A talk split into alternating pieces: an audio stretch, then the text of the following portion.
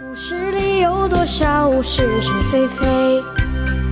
故事里有多少非非是是？《侍卫官杂记》作者宋乔，由事了播讲。故事里的事，说不是就不是，是也不是。南京真是个开会的地方，一个会接着一个会。今天国民参政会又开会了。这一届的参政会特别紧张，因为政府决定行宪。这种过渡时期的民意机关都在取消之列。这些参政员们多半是失意政客、下野军人，对于他们的未来的出路大为着急。参加行政官员工作吗？没有他们的份儿。即使让他们捞一官半职，高不成低不就，又有多少事实上的困难？在开会的前几天，他们就已经通过参政会秘书长邵力子向先生提出一些要求。邵老先生是个大好人，为了这件事特地来见先生，把他们的要求一五一十都转达了。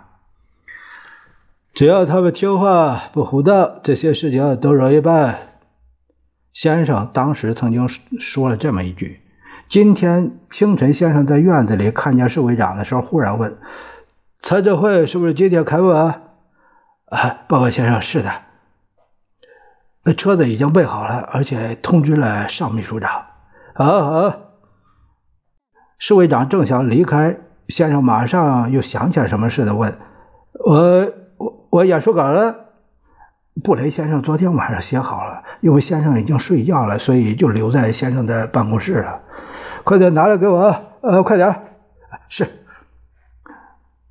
我转身就跑。当我双手捧着演说稿送给他面前的时候，先生又关照我说：“打个电话通知参政会秘书处，把开会时间往后挪半个钟头。说我今天早上公事太忙。”我当然唯唯称是，可心里边禁不住害笑，因为我知道先生需要更多的时间。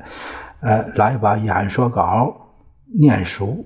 果然，先生把那篇演说稿起码看了二三十遍，两只手还不断的做种种姿势。